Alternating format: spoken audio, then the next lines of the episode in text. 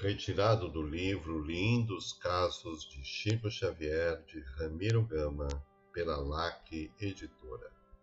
Caso número 27. Disciplina.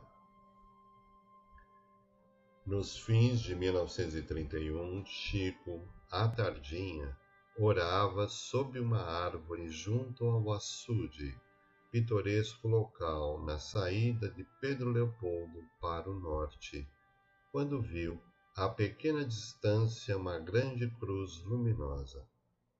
Pouco a pouco, dentre os raios que formava, surgiu alguém. Era um espírito simpático, envergando túnica semelhante à dos sacerdotes, que lhe dirigiu a palavra com carinho.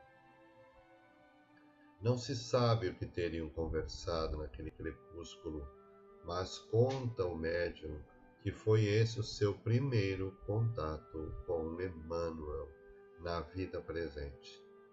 E acentua que, em certo ponto do entendimento, o orientador espiritual perguntou-lhe: Está você realmente disposto a trabalhar na mediunidade com o Evangelho de Jesus?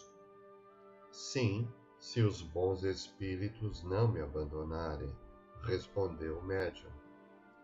Não será você desamparado, disse-lhe Emmanuel, mas, para isso, é preciso que você trabalhe, estude e se esforce no bem.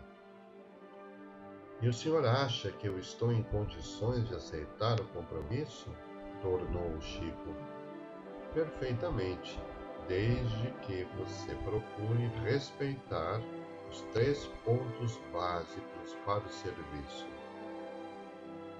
Porque o protetor se calasse, o rapaz perguntou: Qual é o primeiro? A resposta veio firme: Disciplina. E o segundo?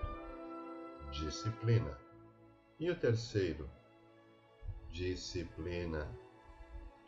O espírito amigo despediu-se e o médium teve consciência de que para ele ia começar uma nova tarefa.